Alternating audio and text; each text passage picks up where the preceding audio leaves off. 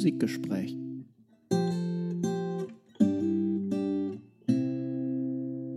Herzlich willkommen, liebe Zuhörerinnen, zu einer neuen Musikgespräch-Folge heute mit Daniel. Summer Special Nummer 2. Scene ist jetzt im Urlaub. Ich bin wieder da aus meinem Urlaub in Deutschland. Urlaub in Deutschland. Urlaub in der Region. Gab es mal ein Lied von Reinhard Grebe. Kommt in die Playlist. Sehr schön, Urlaub in Deutschland. Sehr zu empfehlen. Ja, und zwar habe ich mir überlegt, der Scene hat ja euch Literaturtipps gegeben und dann haben wir kurz noch gesprochen danach und ähm, wir haben uns gefragt, was kann ich denn machen? Mache ich auch Literaturtipps? Ähm, dann dachten wir, das wäre so ein bisschen doppelt gemoppelt. Und dann habe ich festgestellt, oder beziehungsweise ist es mir wieder eingefallen, dass ich ein, vor einer ganzen Weile ähm, mal angefangen habe, kleine Essays zu schreiben über Popmusik. Deshalb heißt diese Folge jetzt Daniels Essays über Popmusik, weil ich möchte euch heute Abend oder heute Nachmittag oder heute Morgen etwas vorlesen. Und zwar möchte ich kurz äh, vorweg sagen, diese Essays, die ich geschrieben habe, das ist ähm, ja, es ist, es ist ein bisschen fiktiv. Es ist eine Art, eine Art Tagebucheintrag. Ich habe versucht, über verschiedene Bands zu schreiben, aus, aus meiner Jugend, äh, aus meiner Adoleszenz, ähm, Bands, die mich geprägt haben. Und ich habe versucht, nicht mehr als ähm, 10.000 Zeichen zu schreiben und auch ähm, das Ganze ein bisschen flapsig zu machen. Also ich habe hier, es ist ein bisschen ja, es ist ein bisschen pubertär, es ist allerdings aber auch ein bisschen fiktiv. Also es ist nicht, es ist nicht unbedingt zu 100 Prozent meine Meinung, die ich da widerspiegel, sondern es soll mehr so eine Art alter Ego sein. Also es ist bewusst etwas flapsig formuliert. Ähm, also dürft ihr euch da nicht wundern und das eins zu eins jetzt auf den Daniel übertragen, den ihr normalerweise kennt und hört. Aber natürlich ist das auch ein Teil von mir. Plan ist es, ich werde euch das jetzt vorlesen. Ich habe sechs kleine Essays herausgesucht und ich nenne euch dann danach für die Playliste immer einen, jeweils einen Song, den ihr euch dann anhören könnt. Ich fange dann jetzt einfach mal an. Ich finde es sehr ungewohnt, alleine zu sein. Äh, der, Scene hat mir auch berichtet, dass es eine, eine ungewohnte Situation ist. Aber bald habt ihr uns wieder zusammen. Es ist ja schließlich auch ein Sommerspecial. The Smashing Pumpkins The Smashing Pumpkins gehören zu der Kategorie Band, die es leider nicht geschafft haben, mehr als drei hervorragende Alben herauszubringen. Dafür sind diese so brillant, dass sich der Verdacht auftut, sie haben ihr ganzes musikalisches Potenzial hierin verbraucht. Im Grunde lassen sich die Pumpkins auf Siamese Dream und das Doppelalbum Melancholy and the Infinitive Sadness reduzieren, sofern man hier wirklich von reduzieren sprechen kann. Die Pumpkins zeichnen sich vor allem dadurch aus, dass sie musikalische Härte, völlig ohne dabei peinlich zu wirken, mit schmalzigen Schnulzen nebst überproduzierten Streicherarrangements mischen können. Auf ein Riffgewitter, welches Elemente des Grunge und der Noise-Szene verarbeitet, folgt eine todtraurige Herzschmerz-Ballade.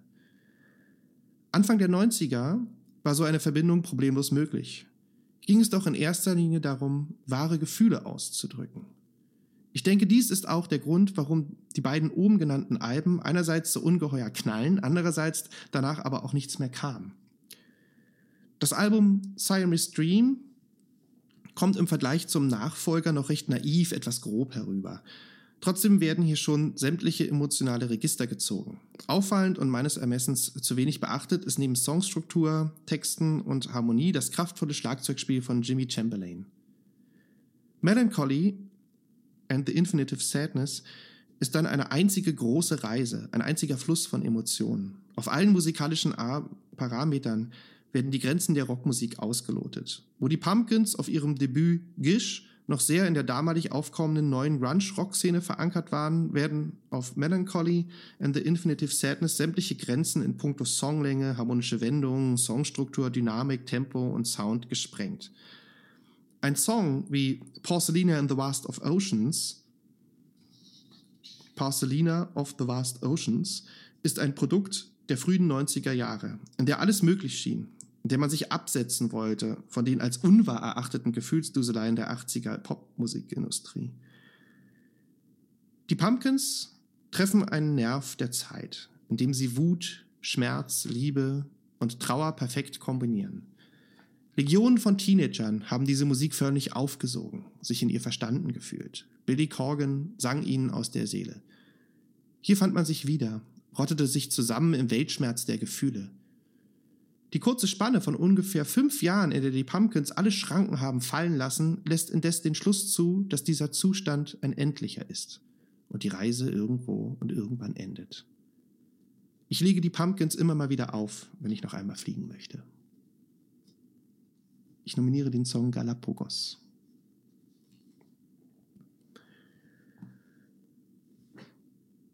Oasis Es gibt wohl keine junge Frau oder jungen Mann zwischen 30 und 40 Jahren, der nicht die drei Akkorde von Wonderwall auf der Gitarre spielen kann. Es ist zu einer Art Smoke on the Water der 90er geworden. Jedes Mal, wenn ich diese Akkorde höre oder gar das Video zu Wonderwall irgendwo im Fernsehen läuft, überkommt mich ein Schauer. Gefühle, Gerüche, Erinnerungen, Liebe, vergangene schöne adoleszenze Momente drängen sich dann an mein Herz und in meinen Kopf. Ach du schöne Zeit, ach du meine geliebten 90er Jahre. Und dazu immer Oasis im Ohr. Es ist eigentlich unfassbar, dass Definitely Maybe wirklich das Debütalbum dieser ultra coolen Engländer war. So dicht und so rotzfrech muss man erstmal eine Musikkarriere starten. Musikalisch hatten Oasis, abgesehen von einem sehr dichten Gitarrensound und tollen Melodien, eigentlich gar nicht viel zu bieten. Man kann hier nicht von besonderer Songstruktur, tollen Bassläufen oder virtuosen Gitarren sprechen. Sie bringen es aber auf den Punkt und pusten dich gleich mit, ihrer allerersten, mit ihrem allerersten Lied Rock'n'Roll Star förmlich um. Liam Gallaghers lakonischer Gesang, einfache Akkorde, Tempo, Lautstärke, mehr brauchte es damals nicht. Und dann dazu diese coolen englischen Typen, die ganz offensichtlich nichts anderes im Sinn hatten, als Fußball zu spielen, sich zu betrinken und sich zu prügeln. Man stelle sich dazu nur das trübe, verringerte Manchester als Szenerie vor. Im Gegensatz zu manch anderen Bands aus den USA überzeugten Oasis immer mit europäischem Witz und einer unglaublichen Authentizität und Rauheit. Diesen Jungs nahm man ihren Hedonismus einfach ab. Diese Jungs wollten offenbar nicht wirklich alt werden, egal ob das jetzt medial inszeniert war oder nicht. Oasis haben es auch geschafft, obgleich manch Kritiker das anders sah, über einen relativ langen Zeitraum gute Alben zu produzieren. Natürlich kommt wenig an die ersten Alben Definitely Maybe und dem legendären What's the Story Morning Glory heran. Aber auch die Be Here Now und selbst die oft kritisierten späteren Alben wie Don't Believe the Truth und Dig Out Your Soul wissen durchaus zu gefallen. Da sich musikalisch bis auf guter, breiter Rock nicht viele Besonderheiten herausarbeiten lassen, begeisterten Oasis einfach über Stimmung, auch über Melodie vor allem aber über Texte und Dramaturgie. Das erwähnte Rock'n'Roll Star als Opener des Debütalbums beinhaltet ein unglaublich starkes Narrativ und nimmt alle, die zuhören, einfach mit auf die Karriereleiter. Wiederum als letztes Lied der zweiten Platte einen Song wie Champagne Supernova zu platzieren, ist eigentlich kaum noch zu übertreffen. Ich denke, diese Komponenten sind es, die die Magie von Oasis ausmachen. Kaum eine Band bringt den Zeitgeist besser auf den Punkt die letzte Dekade des Jahrtausends, ein letzter großer Schrei nach freier Liebe, Hedonismus und nach einer endlichen Welt. Wer will nach Oasis nicht im Stehen sterben? Und ich nominiere den Song Up in the Sky, Up in the Sky von Oasis. Mariah Carey ob jemand wirklich ernsthaft bei Mariah Careys Hero zugehört hat? Ob sich Menschen wirklich so intensiv mit Popmusik beschäftigen, dass sie ihr Leben, ihre Ideologie und ihre Einstellungen überdenken? Ich kann mir das nicht vorstellen. Denn wenn die Menschen zuhören würden, wäre die Welt wohl eine bessere. Musik verändert nichts. Sie ist lediglich eine Sublimierung von Gefühlen, repräsentativ vorgetragen, eine radiotaugliche Message, gekürzt auf drei Minuten. Aber hört doch mal zu. Hört bei Hero einfach zu. Es ist ein so wunderschönes Lied mit einer wunderschönen Message. Sicher naiv, aber dennoch. Jedes Mal, wenn ich es höre, aktiviere ich den Helden in mir. Es stärkt mein Selbstbewusstsein und ich weiß dann, ich gehöre auf die gute Seite. Ich weiß, ich trage es in mir und ich soll nicht zweifeln. Mariah Carey ist in den 1980er sozialisiert worden und in den 1990er kometenhaft aufgestiegen. Das Album Music Box und vor allem die Single Without You gehörten wohl zu diesen Radio-Fernsehphänomenen, die es in der heutigen dezentralisierten medialen Welt nicht mehr so gibt. Im Grunde konnte man sich Without You anno 1993 nicht entziehen. Hierbei ist zu bemerken, dass es sich um ein europäisches Phänomen handelte. In den Staaten waren andere Single-Auskopplungen weitaus erfolgreicher und ihr kometenhafter Aufstieg begann schon mit ihrem 1990er Debüt Mariah Carey. Carries Övre auf Musikbox zu reduzieren wäre entsprechend fatal. Dennoch steht dieses Album historisch an einem Wendepunkt, Anfang der 90er Jahre. Der vorherrschende Sound der 80er Jahre Hall, Claps, Balladen, naive Texte werden hier langsam durch mehr Hip-Hop-Elemente, stärkere Beats, Scratching, Abtempo-Nummern abgelöst, die sich dann auf dem Nachfolgealbum Daydream ganz deutlich bei der Single Fantasy und Butterfly manifestieren. Musikalisch gesehen gibt es indes nicht viel zu analysieren. Klare Basslinien und ein tragendes Vierviertel-Schlagzeugspiel in den Balladen. Dazu einfache, dem vorherrschenden Soul entnommene Harmonien. In den schnellen Nummern überwiegt ein handelsüblicher zeitgenössischer Beat. Carries Instrument, die Stimme, allerdings ist unverwechselbar und wird sich ähnlich zu anderen großen Sängerinnen wohl historisch einen Platz unter den ganz Großen der Popmusikgeschichte sichern. Ihre inhaltlichen Sendungen, abgesehen von obiger beschriebener Hymne Hero, sind wohl auch als überschaubar einzustufen. Aber, auch wenn ich Gefahr laufe, oberflächlich zu gelten, in meiner Adoleszenz gab es kein schöneres Weihnachtslied als All I Want for Christmas is You, nebst Video. Wir waren auch schon alle ein bisschen verliebt in Mariah. Ich nominiere Music Box als Song Music Box. Ich muss mal kurz meinen Zucker messen. Ihr kennt es ja von mir. Ah, alles gut, kann weitersprechen. Lenny Kravitz. Lenny Kravitz ist ein Musiker, den man, ohne ihn zu diffamieren, als radiotaugisch und populär bezeichnen kann. Das ist so gesehen nichts Verwerfliches. Wenn man sich aber tiefergehend mit dem großen Övre von Kravitz auseinandersetzt, wird man leider feststellen, dass bei all seinen Bemühungen als anspruchsvoller Singer-Songwriter er sich doch sehr stark auf Singles festgelegt hat. Beziehungsweise war der gute Lenny wohl immer dann zufrieden, wenn er festgestellt hat, er hat zwei oder drei richtige Kracher geschrieben und dann hat er den Rest eher vernachlässigt. Der große Erfolg gibt ihm indes ein Stück recht. Außerdem muss man ganz ehrlich akzeptieren, dass seine Gitarrenriffs einzigartig sind. Zu nennen sind in diesem Zusammenhang die Riffs von Rock'n'Roll is Dead, Always on the Run und dem grandiosen Are You Gonna Go My Way? Eine weitere Stärke von Kravitz sind seine Arrangements, der punktierte Einsatz von Bläsern und einige Bassläufe. Genial ist das Zwischenspiel und Gitarrensolo von Are You Gonna Go My Way? Harmonisch ist das alles eher sehr simpel gehalten und geht bis auf einige Trugschlüsse verbindete Akkorde nicht wirklich über 1451 hinaus. Kravitz hat zwei Arten von Songs in seinem Repertoire. Einerseits den klassischen Rocksong inklusive Rockballade, andererseits den sehr von Black Music geprägten Tanzsong mit vielen Funk-Elementen. Anschlagtechnik der Gitarre ist relevant hier, ebenso ein punktiertes Schlagzeugspiel, Einsatz von elektronisch erzeugten Rhythmen. Masterpiece dieses Stils wäre wohl It Ain't Over Till It's Over, einer seiner besten Songs, weil hier textlich ein wenig mehr passiert als nur Fly Away Ooh. Textlich sind ohnehin nicht wirklich Lennys Stärke, um ehrlich zu sein. Ein kleines Beispiel, man höre nur mal bei I'll Be Waiting zu. Zitat. I'm the one who really loves you, baby. I've been knocking at your door. As long as I'm living, I'll be waiting. Und so weiter. Das ist ein bisschen White Trash mit Verlaub. Ich glaube, entweder man wartet oder man klopft an die Tür. Textlich hochwertige Ausnahmen sind natürlich Songs wie It Ain't Over Till It's Over oder Mr. Cab Driver, die hier die Regel bestätigen.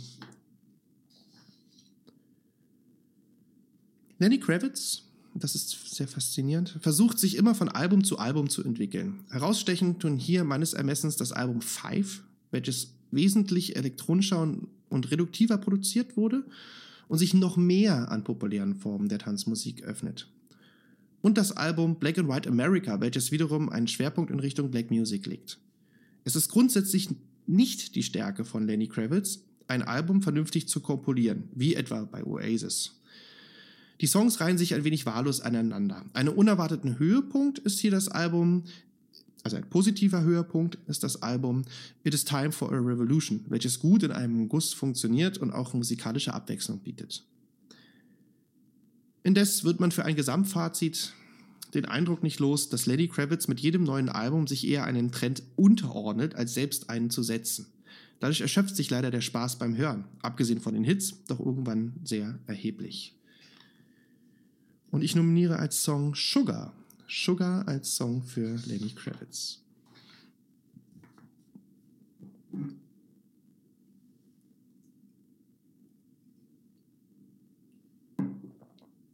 Kiss.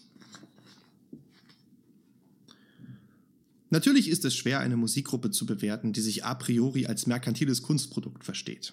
Eine Musikgruppe, die Diane Hill daraus gemacht hat, dass es ihr um Merchandise-Artikel geht, um Kiss-Puppen. Von vornherein wurden hierfür alter Egos kreiert: The Starchild, The Demon, The Spaceman und The Catman. Man muss sich vorstellen, was Kiss 1973 alles losgetreten haben eine Band, die grundsätzlich geschminkt auftrat, mit ausgearbeiteten Charakteren, voll kostümiert, inklusive hohen Plateauschuhen, Feuerspuck einladen und massenweise Kunstblut. Eine durchgestylte rockperformative Bühnenshow, entstanden in Downtown New York der 70er. Ein Gesamtkunstwerk. Ein sehr stimmiges, überall erfolgreiches Gesamtkunstwerk. Doch Kiss haben halt genau dieses, ja, adonitische Problem des Affirmativen inne. Und ja, na klar, als junge Menschen Mitte der 70er Jahre sozialisiert durch The Rolling Stones, Led Zeppelin, Black Sabbath, die ersten Kiss-Platten in der Hand hielten, mit einem blutspuckenden Gene Simmons auf dem Cover, war die Erwartungshaltung groß. Und was kam dann aus der Musikanlage? Rockmusik. Schnöde, geradlinige, sauber polierte Rockmusik. Der erste Song des Debütalbums Kiss war Strada ein wirklich schöner Rocksong. Schöne abgestimmte Gitarrenlinien, harmonisch einwandfreier Bluesrock. Eine schöne, die Harmonien umspielende Bassstimme, ein schönes Zwischenriff, nebst Solo, geradliniges Schlagwerk, leicht anrüchiger, aber immer konform formulierter Text. Ein toller Song. Geht richtig ins Ohr. Macht Spaß. Aber er entstammt halt einer glamourös inszenierten Bühnenwelt und hat nicht aus den Schlachthö und, und halt nicht aus den Schlachthöfen von Birmingham. Und das hört man halt hier und da.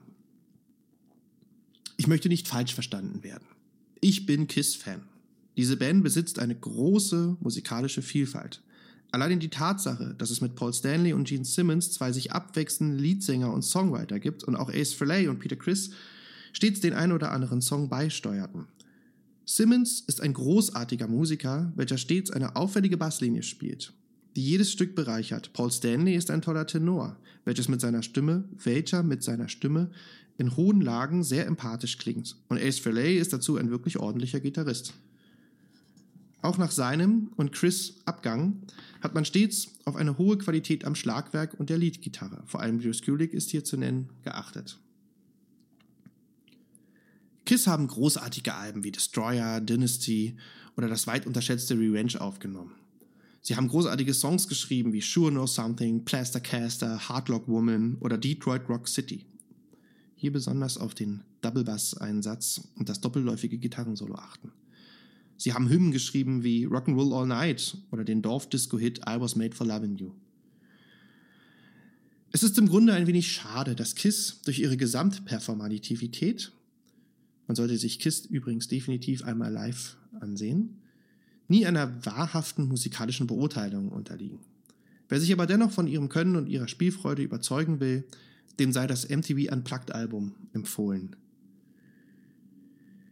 Ich bin nicht auf die Texte eingegangen, aber so richtig wichtig sind die Texte in dem Fall auch nicht. Sagen wir, sie sind nicht Bob Dylan und es geht wohl viel um Liebe oder so ähnlich, aber hey, es geht bei Kiss um die Kuhglocke im Intro von Calling Dr. Love. Es geht darum, dass Gene Simmons einen Axtbass spielt, einen Axtbass. Verdammt, wie cool ist das denn? God of Thunder, Gene Simmons. Ich nominiere als Kiss-Song Every Time I Look at You. ich komme zu meinem letzten Essay für heute. The Rolling Stones. Was soll man zu The Rolling Stones schreiben? Im Grunde genommen ist hier eine Seite viel zu wenig. Man könnte ein Buch mit tausend Seiten schreiben. Über sämtliche Dekaden, über die Musik, die Wirkung, die Ästhetik, über den Popkanon, der hier geschaffen wurde. Aber gut, ich versuche es einzugrenzen. Ich denke, diese Band steht über allem und ist in der Tat so etwas wie der Fixpunkt der Popmusik. Auch weil die Steine immer noch rollen und rollen und rollen. Was meines Ermessens immer ein wenig zu kurz kommt bei der Beurteilung der Stones, ist die ungeheure Vielfalt des Songwritings und die perfekte, ja fast schon klassizistische Vortragsweise. Charlies Schlagzeugspiel ist so perfekt wie ein Uhrwerk. Wie eine leicht schleppende U-Bahn lässt er das Tempo nie anhalten, hat aber immer eine dezente Verzögerung im Beat. Bill Wymans Basslinien wurden viel zu wenig gewürdigt. Unzählige Beispiele wie Under My Thumb oder Honky Tonk Woman zeugen von einem soundprägenden Bassspiel. Die Rhythmusgruppe bildet ein Fundament, das einfach einen signifikanten Sound produziert. Dazu kommt als Alleinstellungsmerkmal noch Jagger Richards, die jeder für sich genommen schon für jede Band der Welt ausreichen würden. Und was spielt eigentlich Keith Richards? Irgendwas zwischen Lied und Rhythmusgitarre, eine Art versetzte Harmonie, Verzierungen eines dünnen Spinnennetzes an Bass und Schlagzeug und dazu Mick, der eine Art des weißen Blues erfunden hat – das ist ganz entscheidend. Wir haben es hier mit einer Aneignung des Rhythm and Blues von der weißen britischen Mittelschicht zu tun, die hier zusammen mit vielen anderen Kollegen von den Yardbirds und natürlich den Beatles und so weiter die British Invasion einläuteten. Um es kurz zu machen, die amerikanische Kultur wurde verändert durch die Adaption der amerikanischen Kultur. Tina Turner, Otis Redding und auch viele andere griffen diese dann wiederum auf. Polemisch könnte man wohl sagen, die Amerikaner haben ihre eigene Musikkultur vernachlässigt und vergessen und benötigten hier den Impuls von außen aus dem Vereinigten Königreich, um diese wiederum zu schätzen und auf Niveau zu bringen. An der, Kreativ an der Kreativität und Qualität von Jagger Richards Songs, ebenso wie bei Lennon McCartney, kann man dann auch einfach nicht vorbei. Und so entstand hier Mitte der 60er Jahre eine Form von Weltkultur, Hybridkultur, Weltsprache der Jugend oder wie auch immer. Erwähnenswert bei den Rolling Stones ist natürlich die Konstanz in ihrem halben Jahrhundert ihres Schaffens. Da ist die Frühphase mit herausragenden, mit herausragenden Coveralben wie Out of Our Heads oder December Children, halben Coveralben die kommerziellen Höhepunkte und der geschichtsträchtige Teil zwischen 1966 und 69 und nach dem Tod von Brian Jones die wohl kreativste und freieste Zeit zwischen Sticky Fingers 1971 und It's Only Rock'n'Roll 1974. Und dann ging es weiter, munter weiter mit beachtenswerten Alben wie Tattoo You, Voodoo Lounge und so weiter und so weiter. Wie gesagt, sie rollen und rollen und rollen und werden wahrscheinlich niemals aufhören zu rollen. Ich empfehle aber noch einmal ein wenig tiefer zu gehen und sich weg von den Evergreens hin zu den vielen versteckten kleinen, unbeachten Meisterwerken zu begeben. Hört die Stones, geht tiefer und ihr werdet immer mehr faszinierende Details entdecken. Ich nominiere All Down the Line, All Down the Line von den Rolling Stones. Ja, liebe Freunde, liebe Musikgespräch, Freunde, das war's von meiner Seite. Das war das Summer Special von Daniel, Daniels Essays über Popmusik und bald werden wir uns wieder zu zweit hören zu unserer neuen Staffel von Musikgespräch, die dann im September startet. Tschüss, ich hoffe, ihr hattet Spaß und hört in die Beispiele rein.